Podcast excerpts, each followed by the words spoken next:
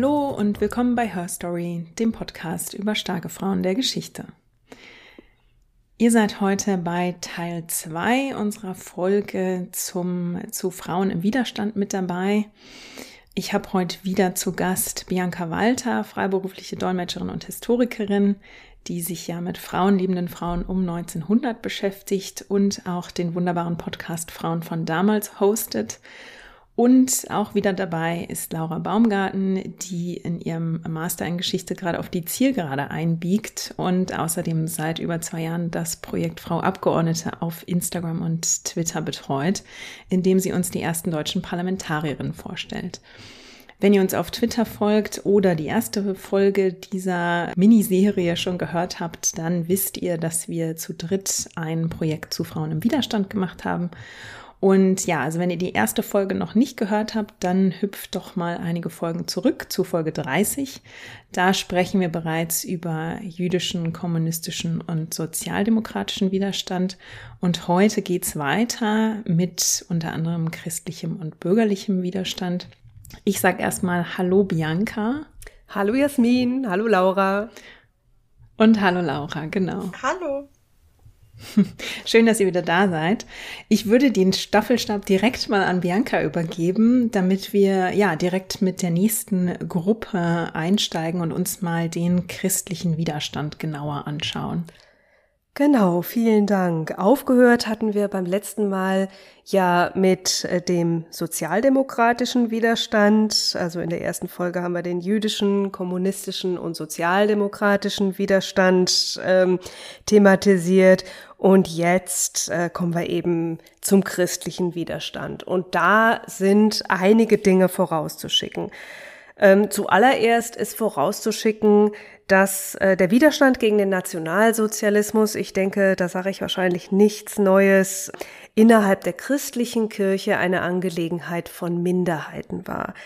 Also die christlichen Kirchen, weder die evangelische noch die katholische, haben sich nicht in äh, Gänze oder in großem Stil dadurch hervorgetan, dass sie den Nazis aktiv entgegengetreten waren. Das waren immer nur relativ kleine Gruppen innerhalb der Kirchen.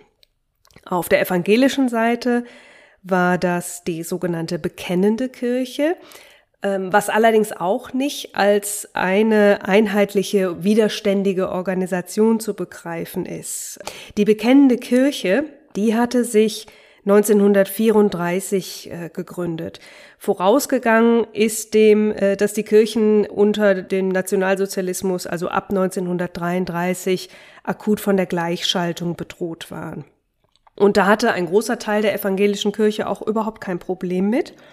Schon ähm, 1932 hatte sich die sogenannte Glaubensbewegung der deutschen Christen gegründet, die mit nationalsozialistischem Gedankengut irgendwie überhaupt nicht fremdelten, auch sehr stark rassistisches und antisemitisches Gedankengut vertraten.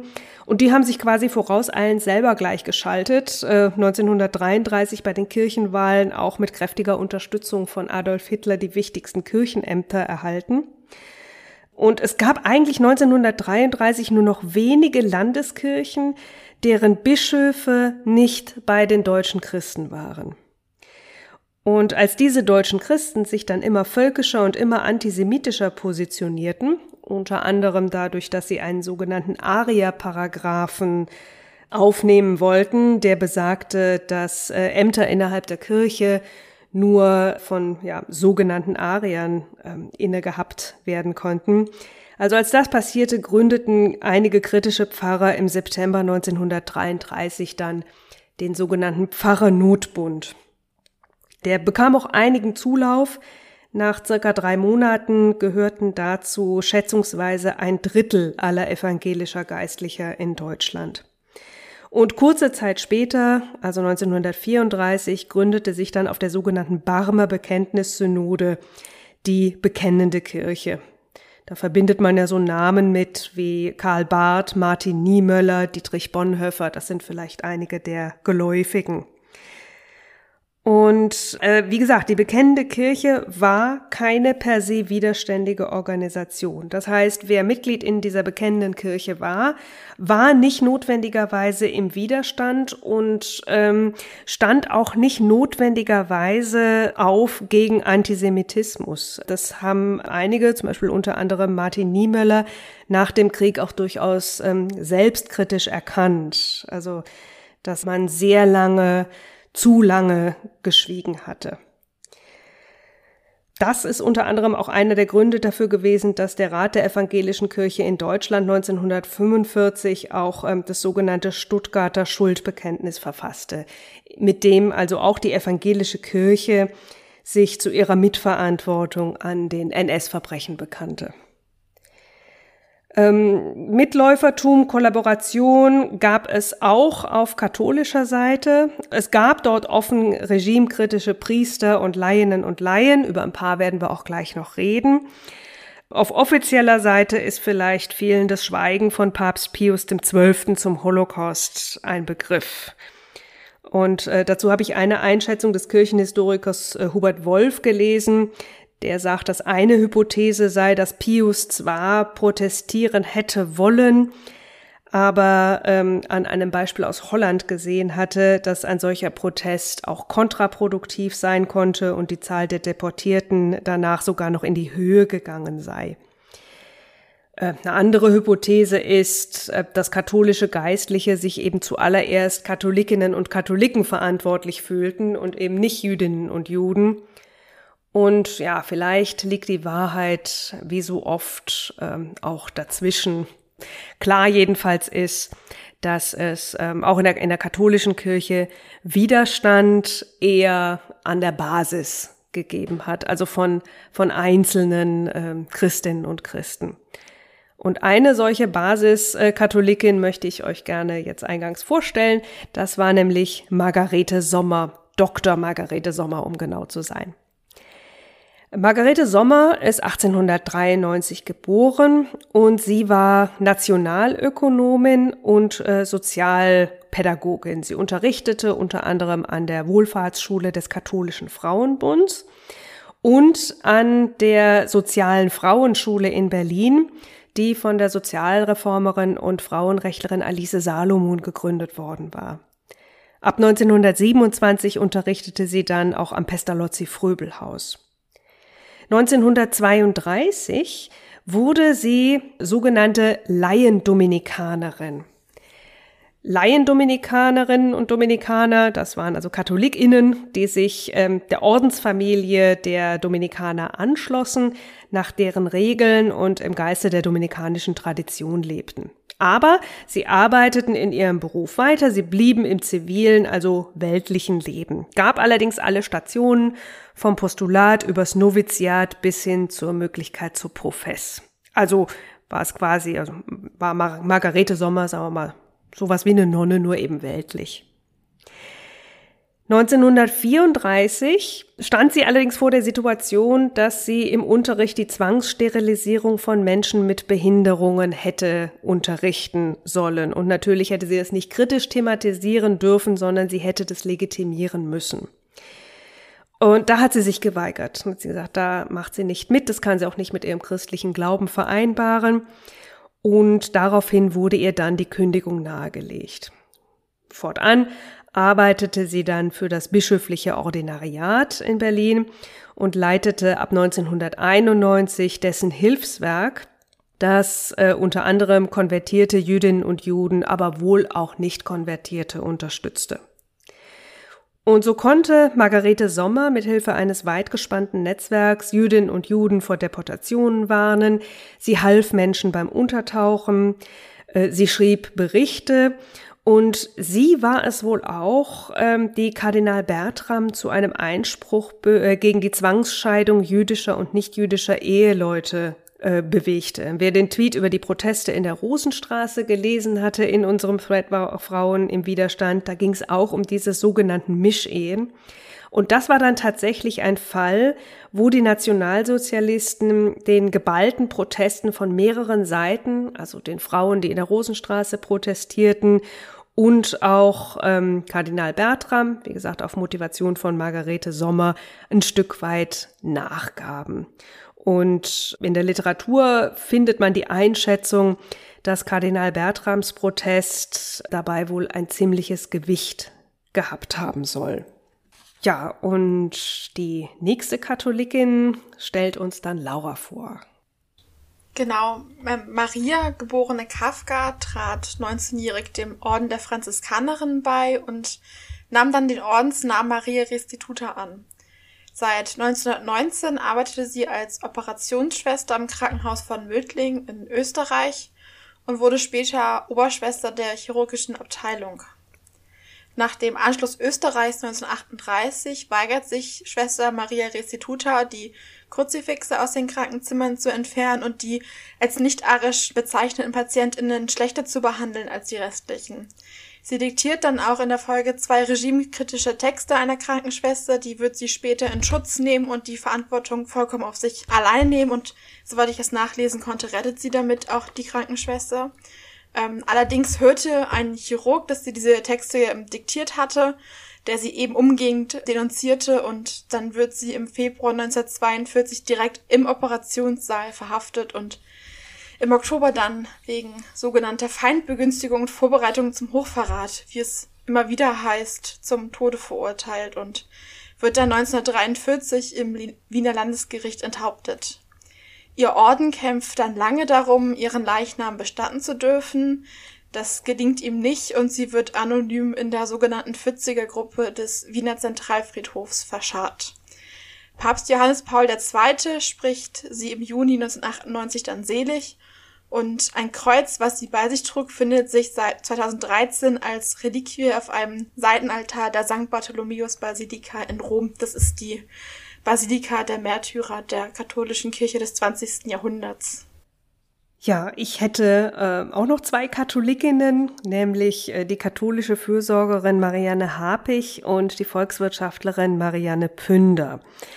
Ähm, die beiden lebten zusammen in Berlin-Steglitz. Marianne Hapich, 1894 geboren, Marianne Pünder vier Jahre jünger.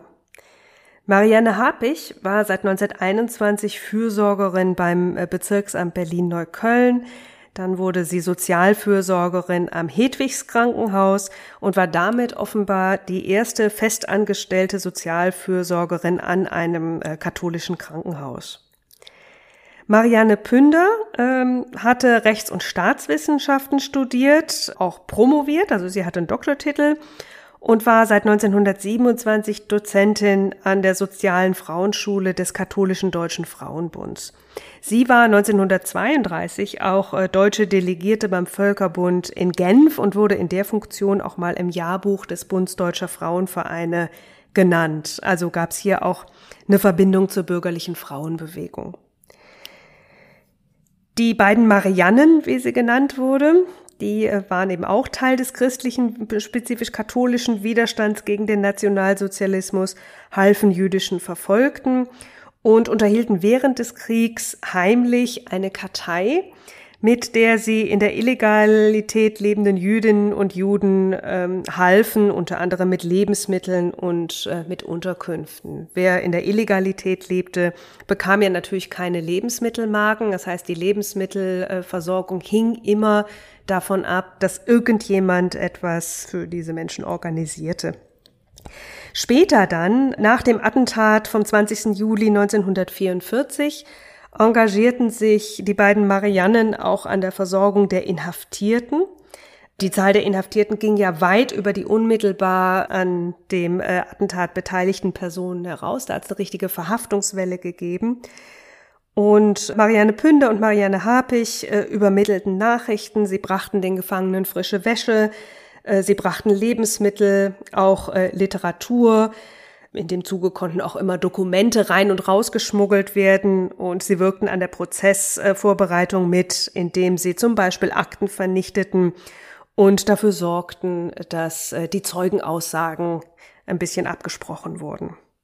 Ja, und auch für andere Inhaftierte schmuggelten sie Dokumente, Manuskripte, Tagebücher und auch Abschiedsbriefe.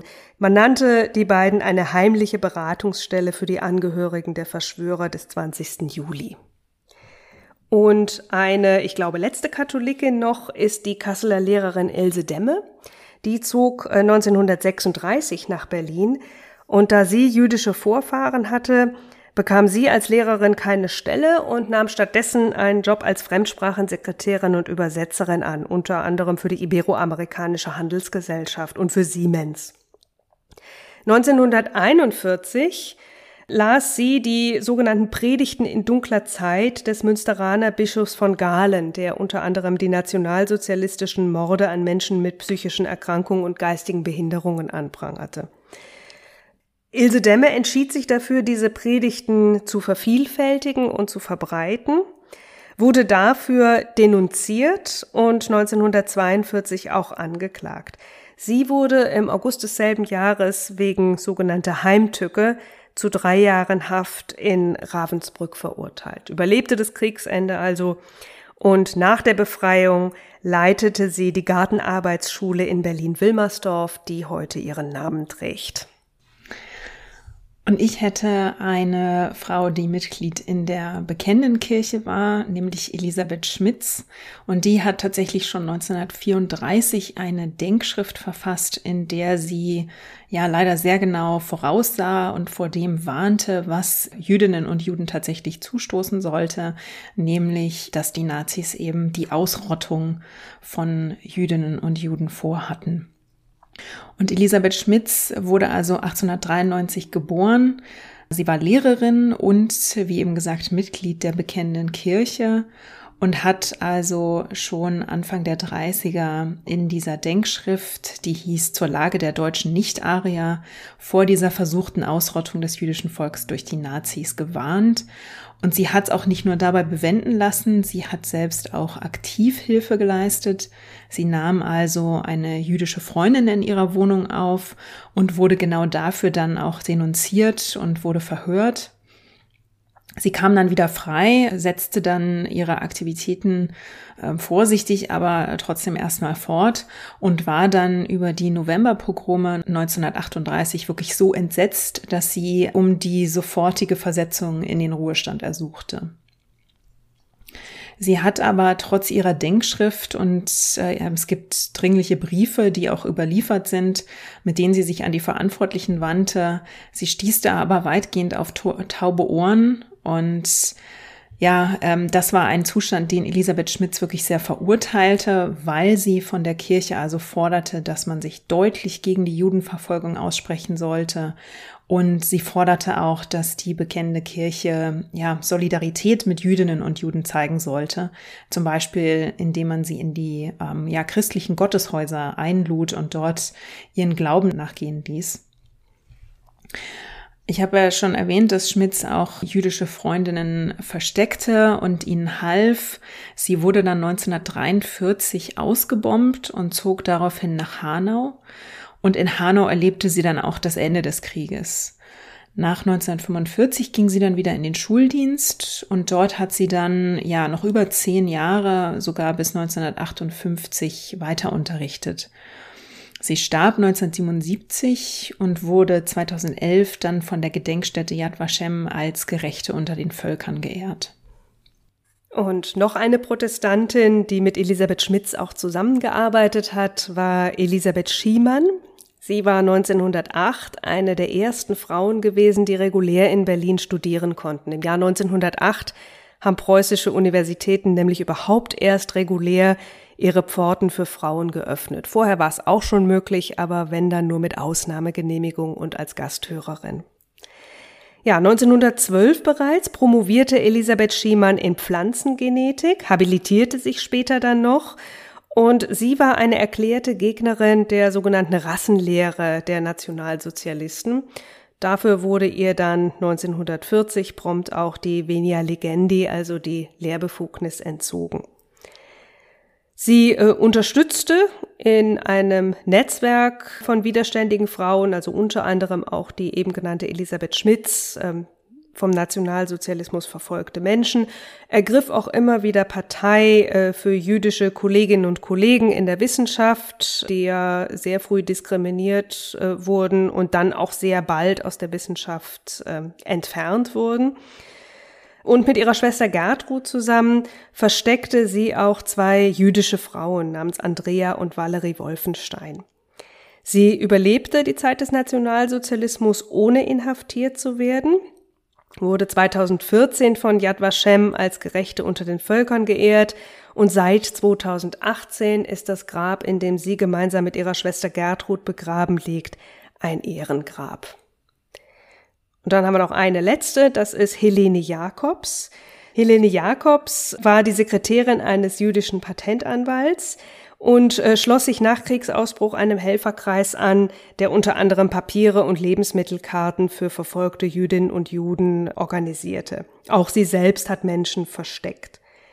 Die Gruppe wurde 1943 denunziert, Helene Jakobs festgenommen und zu zweieinhalb Jahren Zuchthaus verurteilt.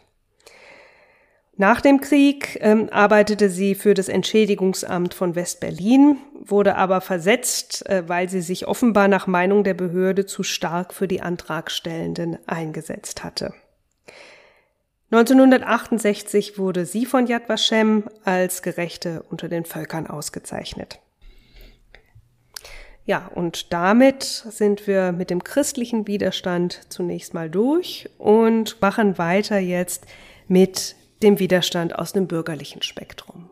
Genau, und da kommen wir zur Roten Kapelle, die man ja fast immer ein bisschen in Anführungsstriche setzen muss, weil das tatsächlich die einzige Widerstandsgruppe ist, deren Name eine Fremdzuschreibung ist, nämlich eine Fremdzuschreibung von der Gestapo.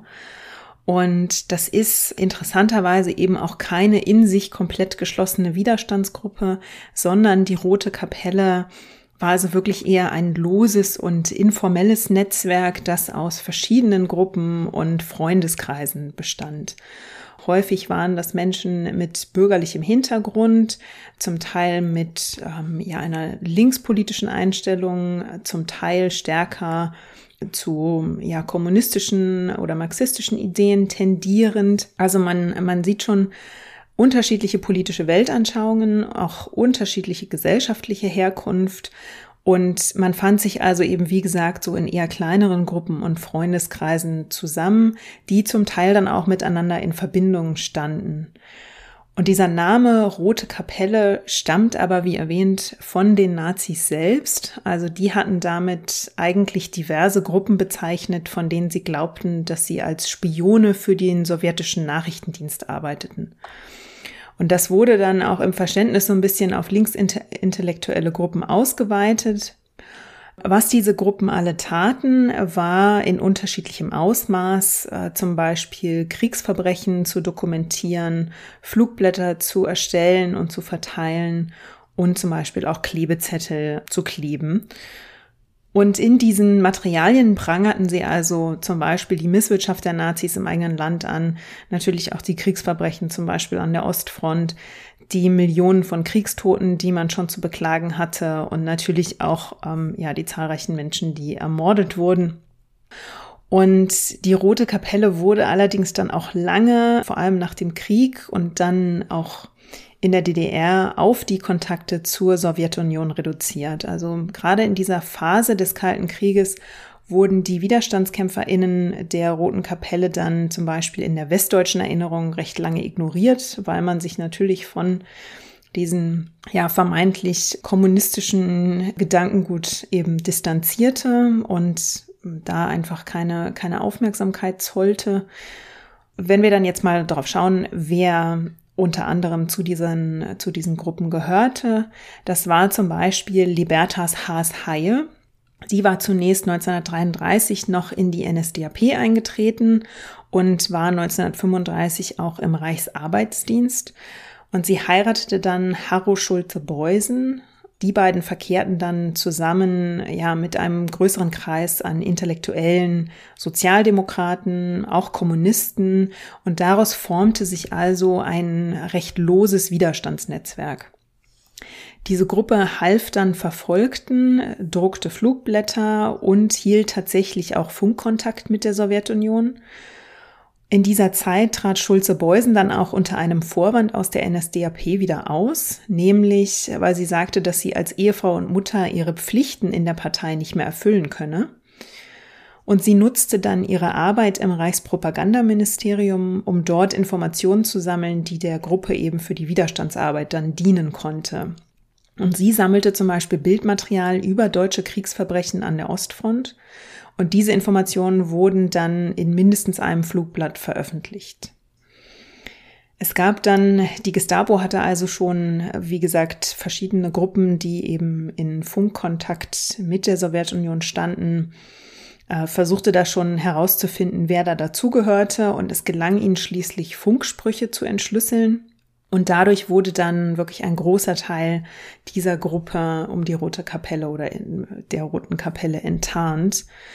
Die Gestapo verhaftete dann ungefähr 120 Angehörige dieses Netzwerks, darunter also auch Libertas Schulze-Beusen und ihr Ehemann Harro.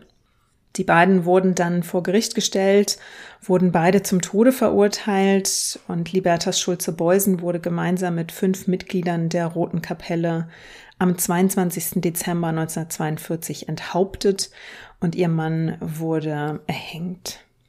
Es gibt dann noch eine weitere junge Frau, die in der Roten Kapelle aktiv war. Das war nämlich Hilde Koppi. Hilde Koppi engagierte sich auch mit ihrem Ehemann, äh, ihrem Ehemann Hans, in diesem Widerstandsnetzwerk und Hans Koppi war Funker. Hilde Koppi hörte in, unterdessen Radio Moskau ab und gab also Lebenszeichen deutscher Soldaten an deren Familien weiter. Und das war deswegen wichtig, weil die deutsche Propaganda behauptete, dass deutsche Soldaten von den Russen gar nicht erst gefangen genommen werden würden, sondern dass sie sofort ermordet würden. Hilde und Hans Koppi klebten zum Beispiel auch Zettel gegen eine von den Nazis aufgelegte antisowjetische Propagandaaktion namens Das Sowjetparadies. Das Ehepaar wurde dann im September 1942 verhaftet und wenig später zum Tode verurteilt.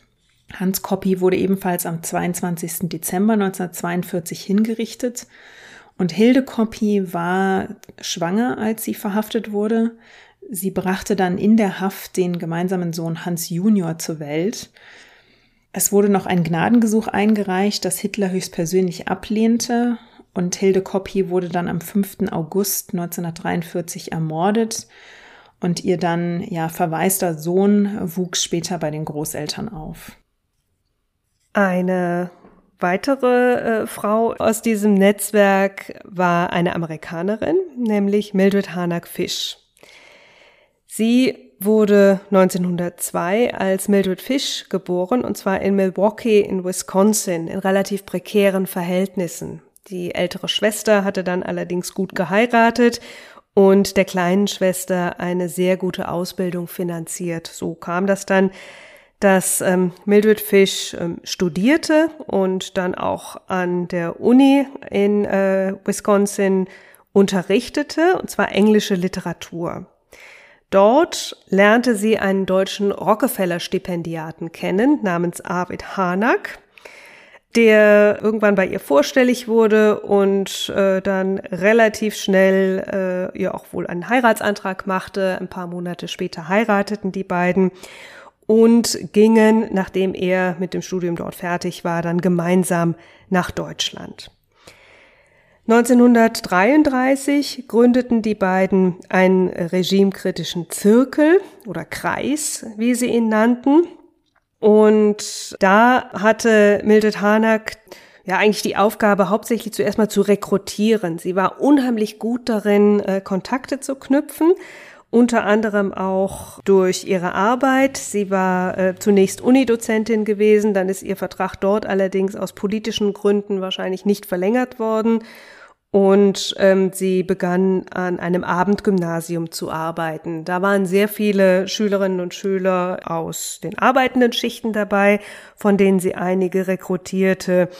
Ja, sie nutzte auch ihre Beziehungen zur US-Botschaft, um äh, zum Beispiel Informationen weiterzuleiten.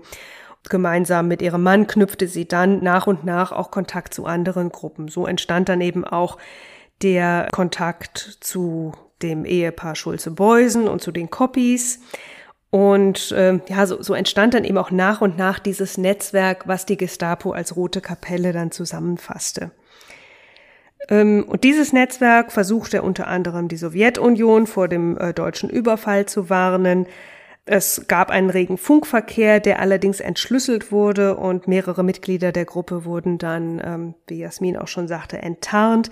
Arvid Hanak war bei denen gewesen, die zu Tod verurteilt wurden. Er wurde am 22.12.42 ebenfalls hingerichtet. Mildred Hanak war im selben Gerichtsverfahren zunächst zu Zuchthaus verurteilt worden. Das Urteil wurde dann allerdings auf Hitlers Anweisung persönlich äh, umgewandelt in ein Todesurteil und ähm, dieses wurde dann am 16.02.1943 in Plötzensee durch das Fallbeil vollstreckt. Eine weitere Frau aus dem Netzwerk ist Greta Kuckhoff, geborene Lorke. Und die war äh, schon sehr, sehr früh dabei war ähm, interessanterweise aus den USA schon bekannt mit ähm, Mildred und Arvid Harnack. Die hatten nämlich alle an der gleichen Universität dort studiert. Auch sie mh, hm, hatte eben diesen Kontakt dann auch zum Ehepaar Schulze-Beusen, wirkte unter anderem mit an einer englischen Übersetzung von Mein Kampf, weil die Gruppe es für wichtig hielt, dass man international über Hitlers Ziele aufklären konnte. Und ähm, gemeinsam mit ihrem Mann Adam Kuckhoff ähm, wurde sie am 12.09.1942 und auch zusammen mit anderen Mitgliedern des Netzwerks ähm, enttarnt und verhaftet. Sie war genau andersrum als ähm, Mildred Harnack zunächst zum Tode verurteilt worden. Diese Strafe wurde dann allerdings umgewandelt in Zuchthaus. Und Greta Kuckhoff trat dann nach dem Krieg der KPD bei wurde zum Beispiel unter anderem Präsidentin der Notenbank der DDR, was sie jedoch nicht lange blieb, weil sie die, einige der geldpolitischen Entscheidungen nicht mittragen konnte und deswegen relativ schnell wieder von diesem Posten zurücktrat. Greta Kuckhoff starb am 11. November 1981 in Wandlitz. Und jetzt hat Laura noch einige weitere Mitglieder der Roten Kapelle. Genau, ich würde weitermachen mit Ingeborg Kummerow. Die Konturistin Ingeborg heiratete 1936 Hans-Heinrich Kummerow und beide wurden darauf im Widerstand aktiv. Sie gehörten zum Freundes- und Widerstandskreis um die Schulze-Beusens, die Kuckhoffs und Hanaks, der von der Gestapo als Rote Kapelle bezeichneten Widerstandsgruppe. Die Gruppe verteilte Flugblätter, half Flüchtenden und nahm Funkkontakt zur Sowjetunion auf. Und auch daran beteiligte sich Ingeborg Kummerow. Ihr Ehemann beteiligte sich an Sabotageakten gegen die deutsche Rüstungsindustrie und gab wichtige Informationen an die Rote Armee weiter. 1943 wird Ingeborg Kummerow wegen Beihilfe zur Spionage zum Tode verurteilt. Ein Gnadengesuch der damals erst 30-jährigen Mutter wird abgelehnt und am 5. August 1943 wurden sie und 16 weitere, darunter 14 Frauen in Berlin-Plötzensee hingerichtet. Sie hinterließ zwei kleine Söhne. Hans Koppi, der Sohn von Hilde Koppi, die Jasmin ja schon vorgestellt hatte, fand heraus, dass am gleichen Tag wie die 30-jährige Mutter Ingeborg Kummerow auch die erst 22-jährigen Kato Bontjes van Beek und Eva Maria Buch, die 19-jährige Mutter Liane Berkowitz, die 27-jährige Studentin Ursula Götze, die 57-jährige Abteilungsleiterin Else Immer, Annie Kraus, Clara Schappel, Rose Schlössinger, Oda Schottmüller, Maria Terwil, Frieda Wesolek und die drei Männer Adam Kuckhoff, Emil Hübner und Stanislaus Wesolek ermordet wurden. In einem Abstand von drei Minuten fanden die Hinrichtungen statt. Die Angehörigen durften sie nicht bestatten, sondern die Körper wurden der Anatomie der Berliner Universität der Charité übergeben. Sie alle hatten zuvor noch ein Gnadengesuch eingereicht, das Hitler selbst am 21. Juli 1943 ablehnte. Der Präsident des Reichskriegsgerichts ordnete daraufhin die Ermordung eben für den 5. August 1943 an. Kato Bontjes van Beek sagte etwa kurz vor ihrer Ermordung zum Pfarrer, der das später erzählte, nun ist es soweit. Sie verfasste daraufhin drei Briefe an ihre Schwester Mietje, mit der sie zusammen ganz zu Anfang des Krieges ähm, Zwangsarbeiter in ähm, Mahlzeiten zugesteckt hatte an ihrem Bruder Tim und ihre Mutter. Danach feierte sie mit dem Pfarrer das Abendmahl, bevor sie um 1942 als Vorletzte hingerichtet wurde. Aufrecht und ohne zu zögern sei die 22-Jährige gestorben. Das schreibt später ihr Schafsrichter, der ein Buch veröffentlichte. An diesem 5. August 1943 wurden im 3-Minuten-Takt 14 Frauen und drei Männer ermordet. Und Hans Koppi, im Frauengefängnis in der Barnimstraße geboren, verlor an diesem Tag im Alter von acht Monaten nach dem Vater auch die Mutter. Ebenfalls von der Gestapo zur Roten Kapelle gezählt wird Rita Anu, geborene Bloch. 1914 ist sie in Amsterdam geboren und während ihres Studiums lernte sie den Diamantenhändler Isidor Springer in Brüssel kennen. Sie arbeitete später für ihn als Kurierin und wurde zur Funkerin ausgebildet. Sie mietete eine Wohnung in Etterbeck in der Rue de Atrebat 101 und dort zogen dann Michael Makarov und Sophia Posnanska ein. Rita Anu nahm an Treffen mit anderen Funkern teil und aus der Wohnung wurde auch Kontakt zur sowjetischen Botschaft in London hergestellt. Am 13. Dezember 1941 wird sie und, werden sie und Sophia Posnanska in der Rue de Atrebat verhaftet. Ein Nachbar ihrer bürgerlichen Nachbarschaft hatte die beiden Frauen wegen häufiger Männerbesuche bei der belgischen Polizei denunziert. Damit begann die Verhaftungswelle gegen die von der Gestapo als Rote Kapelle bezeichneten Widerstandsgruppe, die eigentlich viele vereinzelte Gruppen waren, die, wenn überhaupt, eher lose miteinander in Kontakt standen. Im April 1943 verurteilte das Reichskriegsgericht Rita Anu zum Tode durch Enthauptung. Am 20. August 1943 starb die niederländisch-belgische Widerstandskämpferin, erst 28 Jahre alt, hingerichtet in Berlin-Plötzensee. Damit wären wir dann am Ende der sogenannten Roten Kapelle.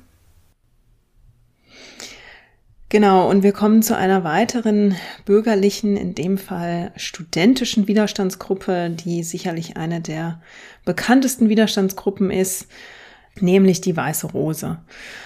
Die Gruppe formte sich ja um Hans Scholl, Alexander Schmorell und Willi Graf und wurde zum einen von ihren Erfahrungen und Werten aus den von den Nazis verbotenen Jugendbewegungen, nämlich der bündischen Jugend, außerdem von ihren christlichen Überzeugungen und dann auch von den Erfahrungen an der Front beeinflusst, wo die drei in einer Studentenkompanie dienen mussten. Und ab 1942 stand der Kern der Gruppe auch schon in Kontakt mit dem Universitätsprofessor Kurt Huber. Etwas später stießen dann Hans Schwester Sophie Scholl und auch Christoph Probst mit zu dieser Gruppe. Und diese sechs WiderständlerInnen ja, werden dann nach der berühmten Flugblattaktion verhaftet, zum Tode verurteilt und ermordet. Und neben diesen sechs Mitgliedern, von denen ja häufig zwei besonders ja, ähm, prominent in der Erinnerung sind, hatte die Gruppe aber auch weitere Mitglieder und HelferInnen, die sich auch nicht nur auf München beschränkten. Also es gab zum Beispiel Traute Lafrenz, die wuchs in Hamburg auf und begann dort auch ein Medizinstudium und wechselte dann im Mai 1941 an die Münchner Universität. Sie hatte schon 1939 in Hamburg Alexander Schmorell kennengelernt und nach dem Wechsel nach München 1941 traf sie dort dann Hans Scholl und Christoph Probst. Und mit Hans Scholl hatte sie dann eine kurze Beziehung und engagierte sich also sehr schnell dann mit in diesem Widerstandskreis der Weißen Rose. Sie nahm an den Gesprächen der Weißen Rose teil und brachte im November 1942 dann bei einem ihrer Besuche in Hamburg auch das dritte Flugblatt der Gruppe mit in die Hansestadt. Traute Lafrenz versuchte außerdem einen Vervielfältigungsapparat zu bekommen, beschaffte später mit Sophie Scholl zusammen Papier und Umschläge für die Flugblätter und nachdem die Weiße Rose aufflog, war sie auch eine derjenigen, die verhaftet wurden. Und sie wurde zusammen mit Alexander Schmorell und Kurt Huber angeklagt. Alexander Schmorell und Kurt Huber wurden dann jeweils zum Tode verurteilt und Traute Lafrenz bekam ein Jahr Gefängnis. Sie wurde dann 1944 entlassen und wurde aber kurz darauf erneut verhaftet. Und am 15.04.1945 wurde sie im Gefängnis von den US-Truppen befreit. Lafrenz emigrierte dann nach dem Zweiten Weltkrieg in die USA, heiratete dort und leitete als Ärztin in Chicago eine Schule für geistig behinderte Kinder. Sie lebt bis heute in South Carolina und ist mittlerweile 102 Jahre alt. Also eine der wenigen Widerständlerinnen, die noch am Leben sind. Und Traute Lafrenz hatte eine Schulfreundin namens Margarete Rothe, die sich ebenfalls in diesem Kreis mit engagierte. Die beiden besuchten gemeinsam mit ihrem Schulfreund Heinz Kocharski einen privaten NS-kritischen Lesezirkel einer ihrer Lehrerinnen, nämlich der Reformpädagogin Erna Stahl. Und nach einem Pflichtjahr im Reichsarbeitsdienst begann Margarete Rothe dann ein Medizinstudium, genau wie Traute Lafrenz. Und sie war mit Heinz Kocharski eng verbunden und erstellte mit ihm zusammen Flugblätter, die auf die Sendezeiten verbotener ausländischer Rundfunksender hinwiesen. Der NS-kritische Freundeskreis, der sich um Margarete Rote scharte, wird heute als äh, Weiße Rose Hamburg bezeichnet. Und diese Gruppe kopierte und verteilte also Flugblätter der Weißen Rose aus München, die Traute Lafrenz nach Hamburg brachte. Die Gruppe wurde dann schließlich von einem Gestapo-Spitzel namens Maurice Sachs verraten Margarete Rothe wurde am 9. November 1943 verhaftet und bekam dann eine Gefängnisstrafe. Und sie starb dann leider am 15.04.1945 an den Folgen einer Lungentuberkulose und einer Rippenfellentzündung, die sie sich in den furchtbaren Bedingungen ihrer Haft zugezogen hatte. Und damit, ja, würde ich die Ausführungen zur Weißen Rose beschließen und würde an eine andere bürgerliche und jetzt auch adelige Widerstandsgruppe ja, zu, äh, zu dieser Gruppe überleiten, nämlich zum Solfkreis, zu dem uns Bianca etwas sagen kann. Ja, der Solfkreis ist benannt nach seiner Gründerin Johanna, genannt Hanna Solf. 1887 geboren, Sie war Diplomatenwitwe, das heißt, sie war verheiratet gewesen mit einem Diplomaten namens Wilhelm Solf, mit dem sie unter anderem in Samoa, in Indien und in Japan gewesen war. In Samoa wurde auch die gemeinsame Tochter Lange geboren, von der wir später auch noch hören werden. Als die beiden nach den Auslandsaufenthalten wieder in Berlin lebten, waren sie beide Teil eines Clubs, der sich Sesiso Club nannte. Der war benannt nach äh, seinen Gründern Hans von Seegt, Walter Simons und Wilhelm Solf, also Se, Sie und So. Und es war so ein informeller Diskussionszirkel, in dem die drei Gründer ja, Persönlichkeiten unterschiedlicher politischer Ausrichtungen zusammenbringen wollten im Geiste der Aufklärung und im Geiste des Humanismus, um dort äh, Vorträge zu hören und Gespräche miteinander zu führen und Meinungen miteinander auszutauschen. Da waren, wie gesagt, Mitglieder verschiedenster politischer Gesinnungen dabei und auch einige, die äh, später im Widerstand anzutreffen waren. Und genau wie Jasmin auch sagte, waren da war da eine sehr starke adlige Komponente dabei, weil eben viele hochrangige Beamte und insbesondere Diplomaten zu jener Zeit äh, sich aus dem Adel rekrutierten. Ja, Wilhelm Solf starb im Jahr 1936 und nach seinem Tod führte ähm, Hanna Solf diese Tradition fort. Mittlerweile in der Zeit des Nationalsozialismus ähm, natürlich unter anderen Bedingungen als noch in der Weimarer Republik. Die Treffen fanden eher in privatem Zirkel statt. In der Weimarer Republik hatte der Sesiso-Club sich noch in großen Hotels und in der Öffentlichkeit getroffen. Aber Hanna Solf äh, versammelte weiterhin regierungskritische Diplomaten und andere Persönlichkeiten, äh, darunter auch sehr viele Frauen. Und das war ein Forum für freien Austausch, man organisierte aber auch Hilfe für Verfolgte. Zusammen mit ihrer Tochter Langi von Ballestrem, die also mittlerweile verheiratet war, und auch mit Maria von Malzahn, von beiden werden wir später noch hören, verhalf äh, Hanna Solf mehreren Verfolgten zur Flucht in die Schweiz, brachte unter anderem auch den Diplomaten Richard Künzer und den geistlichen Max Josef Metzger in Kontakt, der eine Friedensordnung für die Nachkriegszeit entwickelt hatte. Sowas musste natürlich ähm, in der Zeit des Nationalsozialismus ganz strikt im Verborgenen ablaufen. Nach einem Teenachmittag, von dem wir gleich noch mehr hören werden, äh, wurde Hanna Solf gemeinsam mit großen Teilen des Solf-Kreises denunziert. Hanna Solf wurde verhaftet am 12.01.1944 und zunächst ins Konzentrationslager Ravensbrück verbracht, äh, wo sie auch gefoltert wurde. Zu einer Gerichtsverhandlung kam es allerdings nicht mehr. Am 23.04.1945 wurden Hanna Solf und Lange von Ballestrem aus dem Untersuchungsgefängnis Moabit befreit, stark abgemagert und gesundheitlich sehr angeschlagen. Ja, Hanna Solf äh, starb am 4. November 1954 in Starnberg. Und eine weitere Frau aus dem Solfkreis ähm, ist die Pädagogin Elisabeth von Tadden. Elisabeth von Tadden ist am 29. Juli 1890 geboren und sie gehörte dem pommerschen Adel an. Elisabeth von Tadden hat schon während des Ersten Weltkriegs Kontakt zu dem Theologen Friedrich Sigmund Schulze äh, geknüpft, der sich für die Friedensbewegung und auch für die Ökumene einsetzte. Er wurde 1933 aus Deutschland ausgewiesen, aber ähm, der Kontakt zu Elisabeth von Tadden, der blieb auch weiterhin bestehen. Ja, Elisabeth von Tadden eröffnete nach Stationen in einem Kinderdorf und im Internat Salem, wo sie gearbeitet hatte, ein eigenes Mädcheninternat, und zwar in Wieblingen bei Heidelberg. Ähm, ihre Biografin Irmgard von der Lühe äh, schreibt, dass äh, Elisabeth von Tadden da vom Vorbild der Frauenrechtlerin Helene Lange und ihren Gymnasialkursen inspiriert worden sei. Finanziell war es ein großes Risiko, weil die Familie auch nicht besonders geneigt war, da sehr viel zuzuschießen, aber das Unterfangen gelang und es trug sich und die Schule existiert übrigens noch heute. Es war eine evangelische Privatschule mit Reformkonzept, ähm, die auch Mädchen anderer Konfessionen aufnahm, also eine reine Mädchenschule.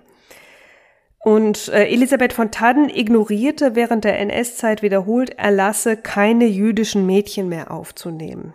Als die Schule einmal überprüft wurde, da wurde auch moniert, dass ein Hitlerbild fehlte. Da konnte Elisabeth von Tadden sich irgendwie noch äh, rausreden, dass die Schule ja gerade evakuiert worden war und das Bild dann noch irgendwo ähm, an einem anderen Ort war und dann wurde es schnell herbeigeschafft und bei der nächsten Inspektion grüßte dann auch Adolf Hitler von der Wand. Wahrscheinlich aber nur kurzzeitig. Ja, um 1940 wurde Elisabeth von Tadden zum ersten Mal denunziert.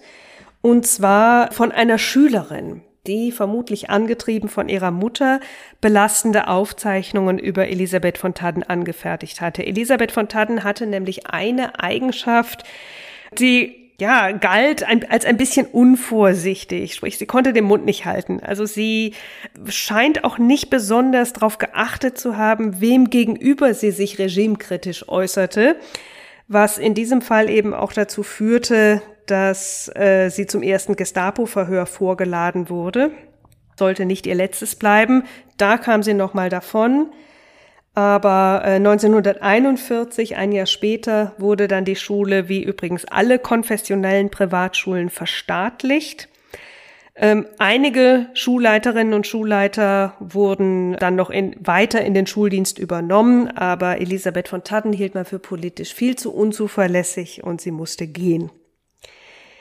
Sie ging dann nach Berlin, wo sie zwei offenbar Kellerzimmer in einem Haus in Charlottenburg bezog, in der Karmerstraße 12, wo die Frauenrechtlerin und ehemalige Politikerin, Reichstagsabgeordnete Anna von Gierke mit ihrer Lebens- und Arbeitsgefährtin Isa Gruner wohnte. Und so wurde Elisabeth von Tadden dann auch Teil des Kreises um Hanna Solf. Denn ähm, Anna von Gierke und Isa Gruner waren eben auch Teil dieses Solfkreises. Sie hielt auch weiterhin, soweit es möglich war, Kontakt ähm, zu äh, Friedrich Sigmund Schulze im Schweizer Exil, stand der bekennenden Kirche nah und interessierte sich auch für den sozialen Wiederaufbau nach der Niederlage, von deren Unvermeidlichkeit sie ganz fest ausging. Ja, und dann hatte ihre Schwester Geburtstag. Ihre Schwester Anza, der richtete sie am 10. September 1943 einen Teenachmittag aus. Und solche Teenachmittage, das waren eben immer solche Ereignisse und Anlässe, zu denen sich die RegimekritikerInnen um Hanna Solf gerne trafen im privaten Rahmen. Und Hanna Solf selbst war an dem Tag nicht dabei. Einige andere waren auch äh, ferngeblieben, weil sie schon die Vermutung hatte, dass irgendwo in diesem Kreis sich ein Spitzel befinden könnte. Und dem war auch so. Der Gestapo-Spitzel Paul Reckzee war in den Kreis eingeschleust worden und er denunzierte in der Tat an diesem Nachmittag alle Gäste, die da zugegen waren.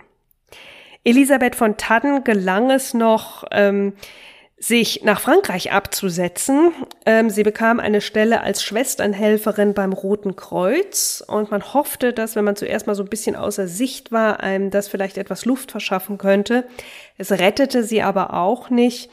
Am 13.01.1944 wurde sie in Meaux in Frankreich verhaftet, wurde verhört in Ravensbrück dann im sogenannten Strafbunker inhaftiert und psychischer Folter ausgesetzt. Und der Prozess war ein reiner Schauprozess. Elisabeth von Tadden hatte lediglich einen Pflichtverteidiger bekommen. Einige andere der Angeklagten hatten sich oder die Verwandten hatten sich frühzeitig um Strafverteidiger gekümmert, die eben mehr als nur Pflichtverteidiger waren und die tatsächlich ähm, wohl auch noch schafften, einige äh, Todesurteile abzuwenden. Die Familie von Elisabeth von Tadden war gemäß der Biografin eigentlich, die waren nicht in Berlin, sie wussten nicht so richtig, äh, was das bedeutete, keinen Verteidiger zu haben, hatten gesagt bekommen, ja, ähm, das wäre jetzt sowieso noch zu früh und da könnte man noch mit warten bis kurz vorm Prozess und ja, dann kam es eben zu diesem Pflichtverteidiger, der ähm, seine Arbeit eigentlich äh, mehr oder weniger gar nicht tat. Also die Pflichtverteidiger waren wohl ähm, relativ wenig motiviert. Er hat wohl kaum irgendwas gesagt. Und dann gab es auch noch einen gnadenlosen Richter, der schon berüchtigt war für harte Verhandlungsführung und brutale Urteile. Roland Freisler, der Elisabeth von Tadden und ihren Mitstreiter Otto Kiep nach lediglich einem Prozesstag zum Tod verurteilte. Und am 8.9.1944 wurde Elisabeth von Tadden in Plötzensee durch das Fallbeil hingerichtet. Und wie gesagt, an Elisabeth von Tadden erinnert noch die Schule, die noch existiert und jetzt den Namen Elisabeth von Tadden Schule trägt, sowie ein Stolperstein vor der Kamerstraße 12 in Berlin-Charlottenburg. Und ich würde noch zwei Namen ergänzen von Frauen, die dieser Verhaftungswelle dann entkamen, die das Ganze überlebt haben. Eine davon ist Hanna von Bredow. Die wurde 1893 als Hanna Leopoldine Alice Gräfin von Bismarck-Schönhausen geboren und war schon sehr früh vom Aufstieg Adolf Hitlers beunruhigt hielt auch ihre Kinder von den NS-Organisationen fern und verweigerte sich also in die NSDAP einzutreten. Und wer vorhin beim Namen schon mal aufgemerkt hat, Hanna von Bredow war tatsächlich die Enkelin von Otto von Bismarck. Und als Bismarck-Enkelin hielt sie im Gegensatz zu ihren Brüdern Distanz zum System. Also während sie damit nichts zu tun haben wollte, traten die Brüder in die NSDAP ein und sie ähm, fuhr aber wirklich den genau gegenteiligen Kurs und weigerte sich zum Beispiel auch, Kontakte mit ihren jüdischen Freundinnen abzubrechen. Sie half dem Bankier Otto von Mendelssohn Bartholdy 1943 bei der Flucht und ja, schlug auch die Warnungen von Freunden, sie solle sich da ja vorsichtig verhalten, auch immer wieder in den Wind. Nicht zuletzt auch, weil sie sich als Mitglied der bekennenden Kirche eben auch nochmal zum Widerstand ähm, ja selbst verpflichtet fühlte und sich innerhalb der bekennenden Kirche zum Beispiel auch deren Gleichschaltung ja widersetzte. Und sie engagierte sich also auch im Solfkreis um Hanna Solf, nahm allerdings nicht an diesem verhängnisvollen Treffen teil, von dem Bianca ja gerade sprach. Äh, insofern wurde sie also auch nicht von diesem Gestapo-Spitzel verraten und entkam auf diese Weise der Verhaftung und Hinrichtung und zog dann nach 1945 in die Schweiz. Und sie starb dann am 12. Juni 1971 in Bergedorf in Deutschland. Und eine zweite Frau, die sich im Solfkreis engagierte, war Maria Gräfin von Malzahn.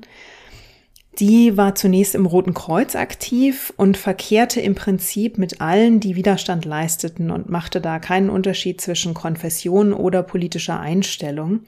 Also sie verkehrte mit eben den WiderständlerInnen im Solfkreis, mit KatholikInnen, mit KommunistInnen, ähm, da machte sie wirklich keinen Unterschied. Und was alle eben verband in ihren Augen war, dass man sich gemeinsam gegen das Regime zur Wehr setzte.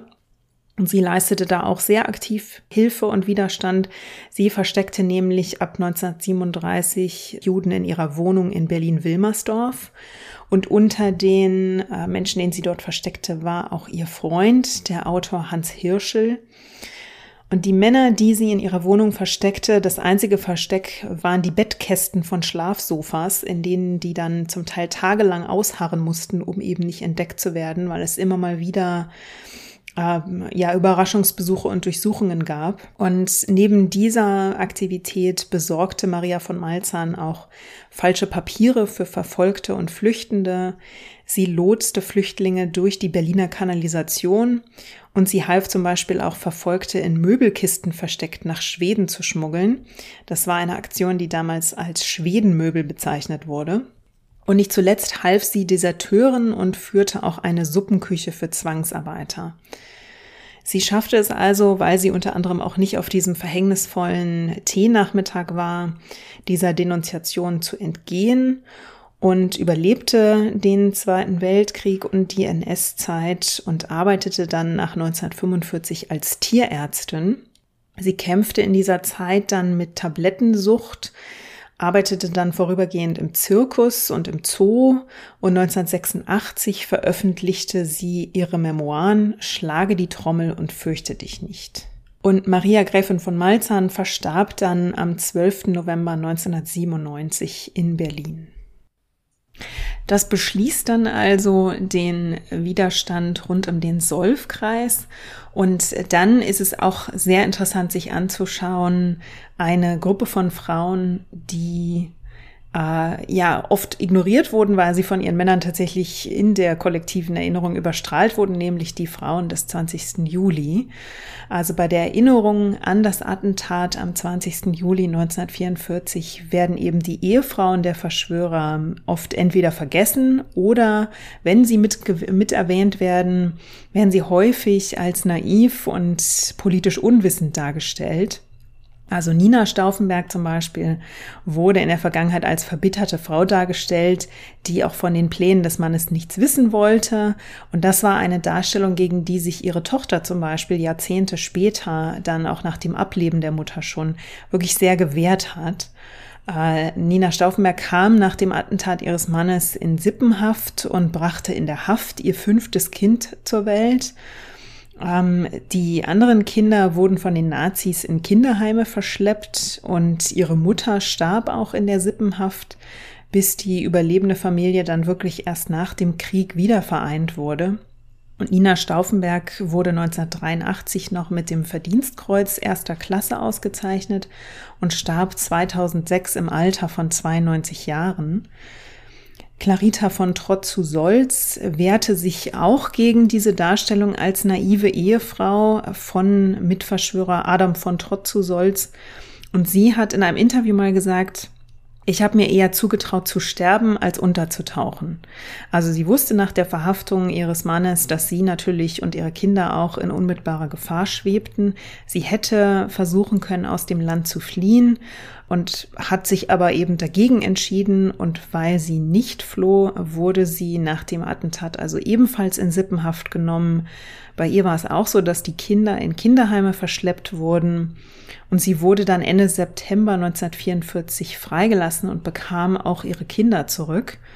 Clarita von Trotzu-Solz arbeitete dann nach dem Krieg als Psychotherapeutin und Psychoanalytikerin und setzte sich in diesen Jahren dann wirklich sehr für die Erinnerung an die WiderständlerInnen im NS ein und natürlich auch an die Erinnerung an die Gruppe vom 20. Juli 1944.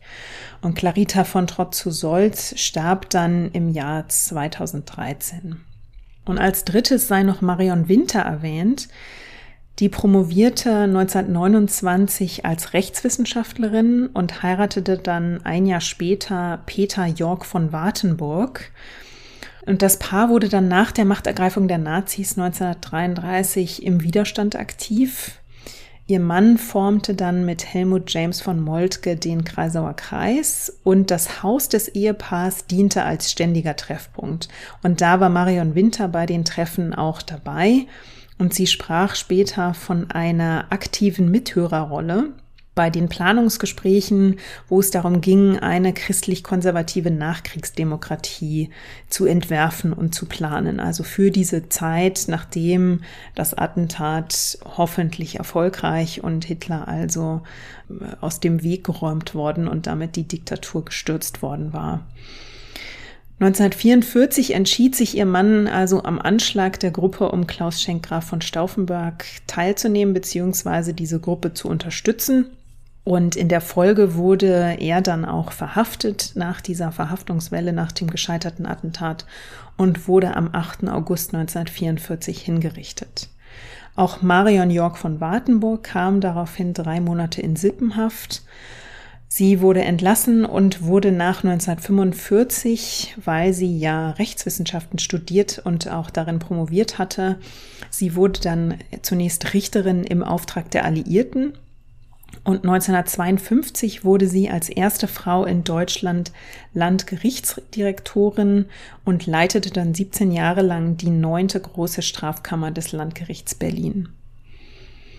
Das wäre also so ein Exkurs zu den Frauen der Verschwörer des 20. Juli. Und damit sind wir im Prinzip am Ende der, der Widerständlerinnen, die man bestimmten Gruppen zurechnen kann. Man muss aber natürlich sagen, dass erstens wir nicht alle Namen hier mit unterbringen konnten. Dann äh, würden wir natürlich auch komplett das Format hier sprengen. Dann könnten wir hier noch stundenlang podcasten und noch weitere Folgen machen.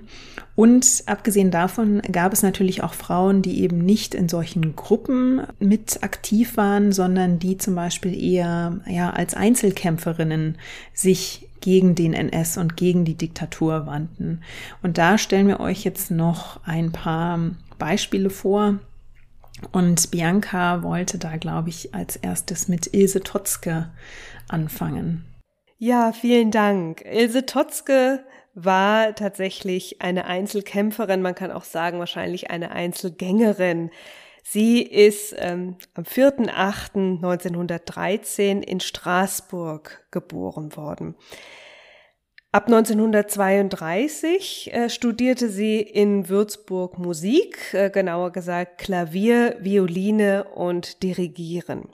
Ilse Totzke war eine auffällige Erscheinung. Sie trug die Haare kurz geschnitten, Männerkleidung, wahrscheinlich war sie lesbisch, äh, sie hatte zahlreiche jüdische Freundinnen und ja, war allgemein so ein bisschen eine Nonkonformistin. Und als solche fiel sie wahrscheinlich schon 1936 der Gestapo zum ersten Mal auf. Ähm, da wurde sie auch zum ersten Mal verhört. An der Uni war sie dafür bekannt, äh, dass sie den Hitlergruß verweigerte, sich äh, wohl auch gelegentlich offen regimekritisch äußerte. Und aus dem Grund wurde sie 1938 auch vom Studium ausgeschlossen. Ab 1941 wurde ihre Post überwacht. In dem Jahr wurde sie auch äh, selbst erneut zum Verhör bestellt. Ilse Totzke half äh, zwei Frauen zur Flucht in die Schweiz, also zwei Freundinnen von ihr. Das war im November 1942.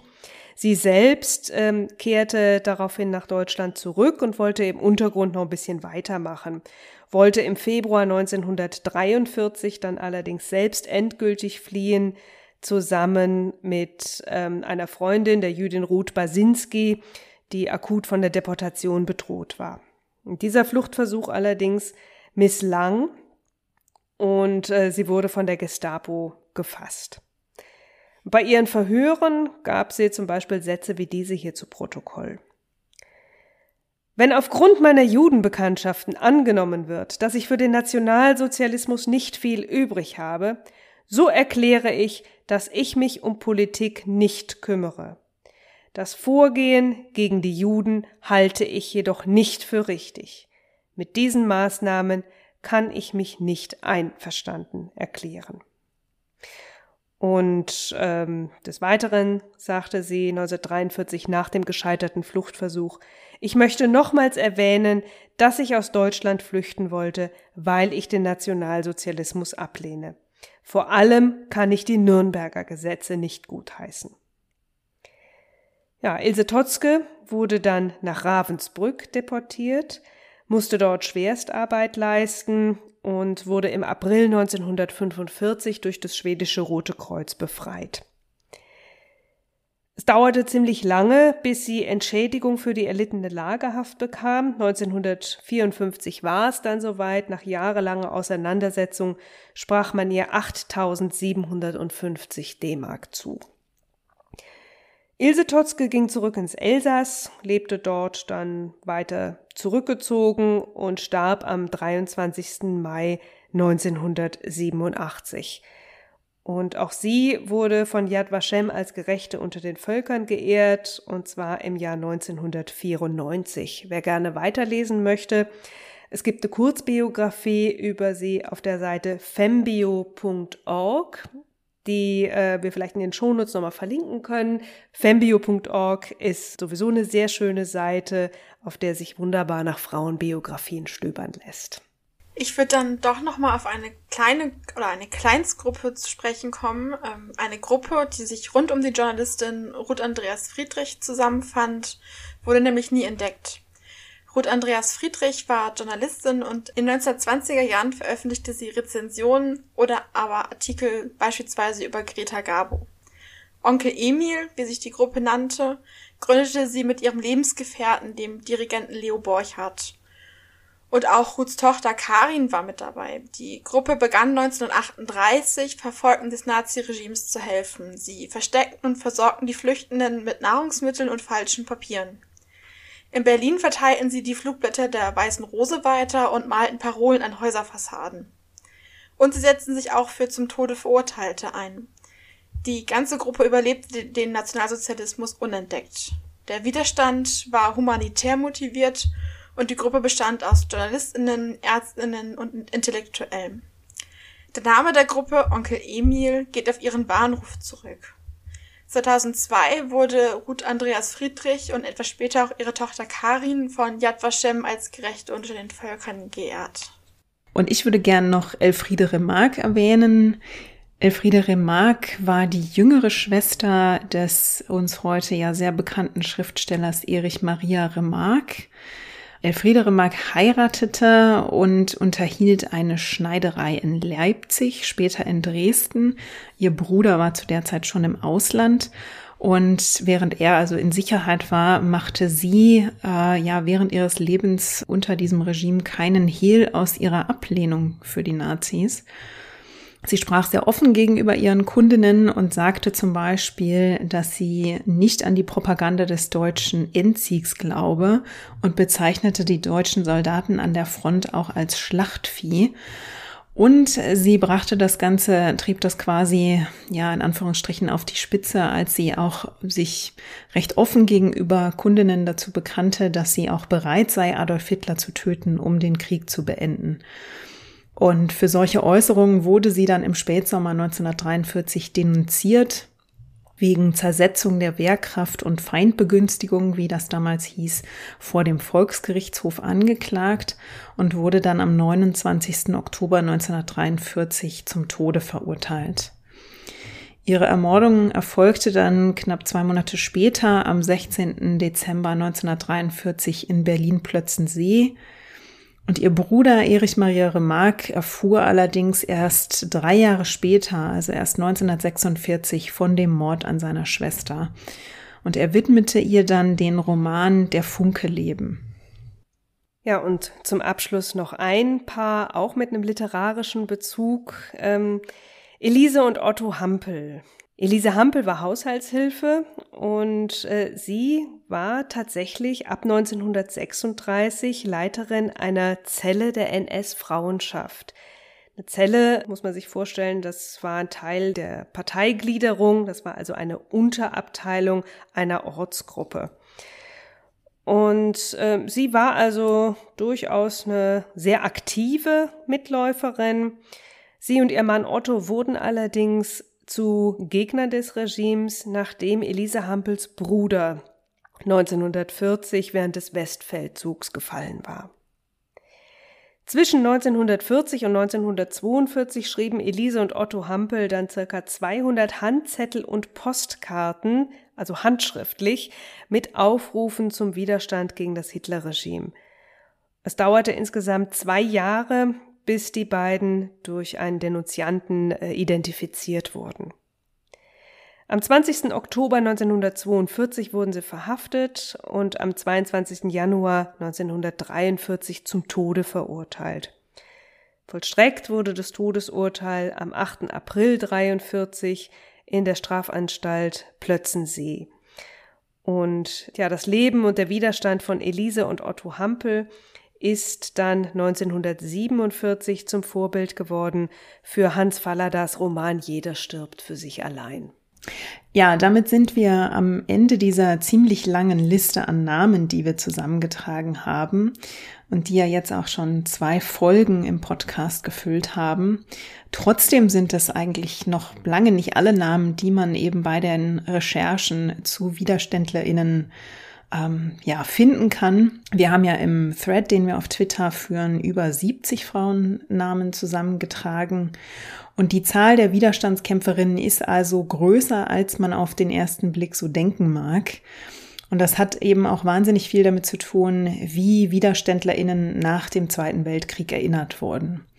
Ein gutes Beispiel dafür ist ähm, die Rote Kapelle, die wegen ihrer vermeintlich prosowjetischen Einstellung während des Kalten Krieges dann in Westdeutschland ähm, ja weitgehend ignoriert wurde. Und in Ostdeutschland passierte dann mehr oder minder das genaue Gegenteil. Dort wurde das beinahe überhöht und dort wurden zum Beispiel auch ähm, das Geschwisterpaar Hans und Sophie Scholl in der kollektiven Erinnerung ähm, so weit überhöht, dass sie ja heute einen bedeutenderen Platz einnehmen in der kollektiven Erinnerung als ihre ermordeten Mitkämpfer Alexander Schmorell, Willi Graf, Christoph Probst und Kurt Huber. Und generell muss man aber sagen, dass die WiderstandskämpferInnen in der unmittelbaren Nachkriegszeit zunächst wirklich ziemlich breit ignoriert und sogar verunglimpft wurden. Also es haftete ihnen jahrelang der Status an, VerräterInnen zu sein. Und es waren dann ehemalige WiderständlerInnen und Menschen, die mit diesen WiderständlerInnen äh, bekannt waren, die sich dann sehr für ein Andenken und eine Erinnerung an die Ermordeten eingesetzt haben. Und eine davon, die ich persönlich auch wirklich nochmal besonders beeindruckend finde und deswegen auch nochmal ein paar mehr Sätze verliere zu ihr, war Anne-Dore Leber. Anne-Dore Leber, geborene Rosenthal, wuchs sehr bürgerlich auf und begann ein Jurastudium in München. Das brach sie dann aber ab und wurde stattdessen dann ähm, Schneidermeisterin. Sie trat 1927 in die SPD ein und heiratete dann kurz darauf den Journalisten Julius Leber. Der war außerdem Reichstagsabgeordneter und war schon recht früh erklärter NS-Gegner. Und er wurde dann nach der Machtübernahme der Nazis 1933 sofort verhaftet. Und Anne-Dore Leber war es dann, die dann die mittlerweile zwei gemeinsamen Kinder alleine durchbringen musste. Die gründete dann kurzerhand ein Modegeschäft in Berlin und schaffte es so, auch die Familie zu versorgen. Und währenddessen kämpfte sie für die Freilassung ihres Mannes und war da tatsächlich auch erfolgreich. Also Julius Leber wurde am 5. Mai 1937 aus dem KZ Sachsenhausen entlassen. Und der suchte sich dann eine quasi Tarnanstellung und arbeitete in einer Kohlenhandlung in Berlin-Schöneberg. Die wurde dann zur Widerstandszentrale, in dem sich das Paar Anne-Dore und Julius Leber wirklich sehr aktiv engagierte. Und Anne-Dore und Julius Leber engagierten sich dann unter anderem bei den Vorbereitungen des Attentats vom 20. Juli 1944 und im Kreisauer Kreis, der ja eben diese Nachkriegs ja, Regierung quasi mit entwarf und darüber nachdachte, wie ein Deutschland nach einer Beseitigung Hitlers aussehen könnte. Und noch vor dem Attentat wurde Julius Leber verhaftet. Anne-Dore Leber und die Kinder kamen in Sippenhaft. Ihr Mann wurde zum Tode verurteilt und am 5. Januar 1945 ermordet. Und nach 1945 war es dann Anne-Dore Leber, die sich zum einen politisch weiter engagierte, nämlich in der Berliner SPD, und zum anderen sich wirklich sehr aktiv dafür einsetzte, dass man die WiderständlerInnen eben nicht als VerräterInnen ja verunglimpfte und ähm, ignorierte, sondern dass man ihnen wirklich eine würdige Erinnerung zukommen ließ. Und sie machte sich dann, sie wurde quasi zur Nachlassverwalterin des Widerstands, weil sie es schaffte, Akten und Unterlagen zu zahlreichen Biografien zusammenzutragen. Sie gründete dann ihren eigenen Verlag, den Mosaik Verlag, und in diesem Mosaik Verlag erschien dann 1954 ein Buch namens Das Gewissen steht auf. Und das ist also 1954 eines der ersten Bücher, das an die Widerständlerinnen erinnert. Drei Jahre später gab sie dann einen Folgeband heraus, Das Gewissen entscheidet heißt der. Und Anne-Dore Leber starb dann 1968 und wurde in einem Ehrengrab beigesetzt. Und es gibt zu Anne-Dore Leber ein sehr schönes ähm, Projekt. Das wird von der Historikerin Dr. Frauke Geiken betreut. Da gibt's eine ganze Website zu ihr und zu ihrem Verlag und ihrer Biografie.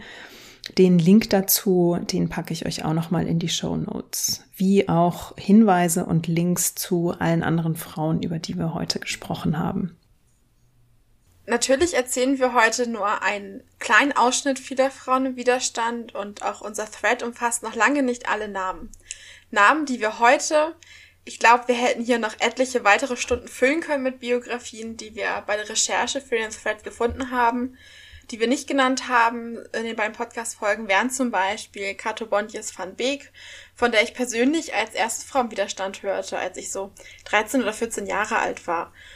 Unerwähnt. Hier heute blieben auch etwa Lydia Poster, Hildegard Löwy, Marie Pries, Else Himmelheber und Gertrud Lutz, die als Familie Widerstand leisteten, oder Charlotte Eisenblätter, Luise Kraushaar, Anna Ebermann, deren Tochter ebenfalls im Widerstand aktiv war, Lotte Brands, Brunhilde Schmedes und Frieda Fahrenhorst, die in Hannover bei der Sozialistischen Front zusammen mit Auguste Breitzke, die, über die ich in Folge 1 gesprochen hatte, aktiv waren, oder die Pastorin Katharina Staritz, Elfriede Nepken und Kirsten Swineng, die in Norwegen im Widerstand aktiv war. Deshalb möchten wir an dieser Stelle gerne dazu aufrufen, dass den Hashtag äh, Frauen im Widerstand weiterhin zu nutzen und unter diesem Hashtag die Geschichte all derjenigen Frauen aus dem Widerstand weiterhin zu erzählen, die, von denen wir eben noch nicht erzählen konnten. Denn da sind noch einige mehr, die wir unerwähnt lassen mussten und die aber ebenso eine Würdigung für ihren Kampf und ihre persönlichen Einsatz zweifelsfrei verdient haben und die auch aus dem Schatten einiger anderer herausgezogen werden sollten. Weiter recherchieren kann man zum Beispiel auch im Gedenkbuch der Friedrich-Ebert-Stiftung online oder etwa über die Seite der Gedenkstätte Deutscher Widerstand oder auch eine Empfehlung, glaube ich, von uns allen dreien über den Account Überlebende als Akteurinnen wo Frauen vorgestellt werden, die das Konzentrationslager überlebt haben, worunter eben auch einige Widerstandskämpferinnen sind. Genau, und die zahlreichen Namen, die wir euch jetzt hier nochmal ähm, genannt haben, dass äh, uns ist bewusst, dass das natürlich ja einfach wahnsinnig viele Biografien sind und weil das eben auch kein abgeschlossenes Werk ist und wir das auch nicht einfach ja in einer Podcast oder in diesem Fall in zwei Podcast Folgen und auf Twitter ja begrenzt sehen wollen, haben wir uns überlegt, dass wir dazu auch eine Website anlegen wollen, auf der wir die Biografien versammeln, auf der wir dann auch ähm, Literaturtipps mit versammeln können ähm, damit das einfach auch noch ein bisschen ja breiter zugänglich ist. Und ja, mit dieser Hausaufgabe, die wir uns selber geben, würde ich mich dann ähm, erstmal von meinen beiden Gästinnen verabschieden, von Bianca und Laura. Ähm, ganz lieben Dank, dass ihr da wart. Ganz lieben Dank, dass ihr diese Aktion mit mir zusammen gemacht habt. Die, ich möchte eigentlich sagen, dass sie viel Spaß gemacht hat, aber es ist ja leider auch eigentlich ein sehr ja, ein, ein sehr ernstes und äh, tragisches Thema, aber es war sehr schön, äh, dafür zusammen mit euch zu arbeiten. Und ja, also ganz lieben Dank an euch beide. Den Dank kann ich auch nur zurückgeben, auch an euch beide. Es ähm, war wirklich ein Projekt, was mir auch selber sehr, sehr viel gebracht hat. Ich kann dazu nur sagen, ich bin ja eigentlich als Historikerin tief im 19. Jahrhundert verwurzelt, aber das hier war, ich denke, dieses Thema, das wird auch auf jeden Fall noch bei mir bleiben. Mhm, mhm. Geht mir genauso. Dem Dank an euch beide kann ich mich eigentlich nur so anschließen. Ähm, ich bin tatsächlich ganz erstaunt. Eigentlich hätte ich behauptet, dass ich vielleicht relativ viele Frauen im Widerstand kennen würde. Ich wurde auch eines Besseren belehrt, wie viele Namen, auf wie viele Namen da noch gestoßen ist ähm, bei der Recherche ähm, und sich immer weiter hangelte von der einen Frau zur nächsten. Das ist wirklich für mich auch wahnsinnig lehrreich gewesen. Ich hoffe auch für diejenigen, die den Thread mitgelesen haben oder jetzt die Folgen gehört haben. Mhm. Ja, also die Hoffnung würde ich so auch mit unterschreiben. Äh, wenn man einmal angefangen hat, dann kann man so schnell nicht mehr aufhören. Man findet wirklich immer mehr. Insofern hoffen wir, dass es für euch auch ja ähm, ein spannendes Projekt war, ein tolles Projekt war, das ihr gerne verfolgt habt. Und damit verabschieden wir uns für heute bei euch. Thank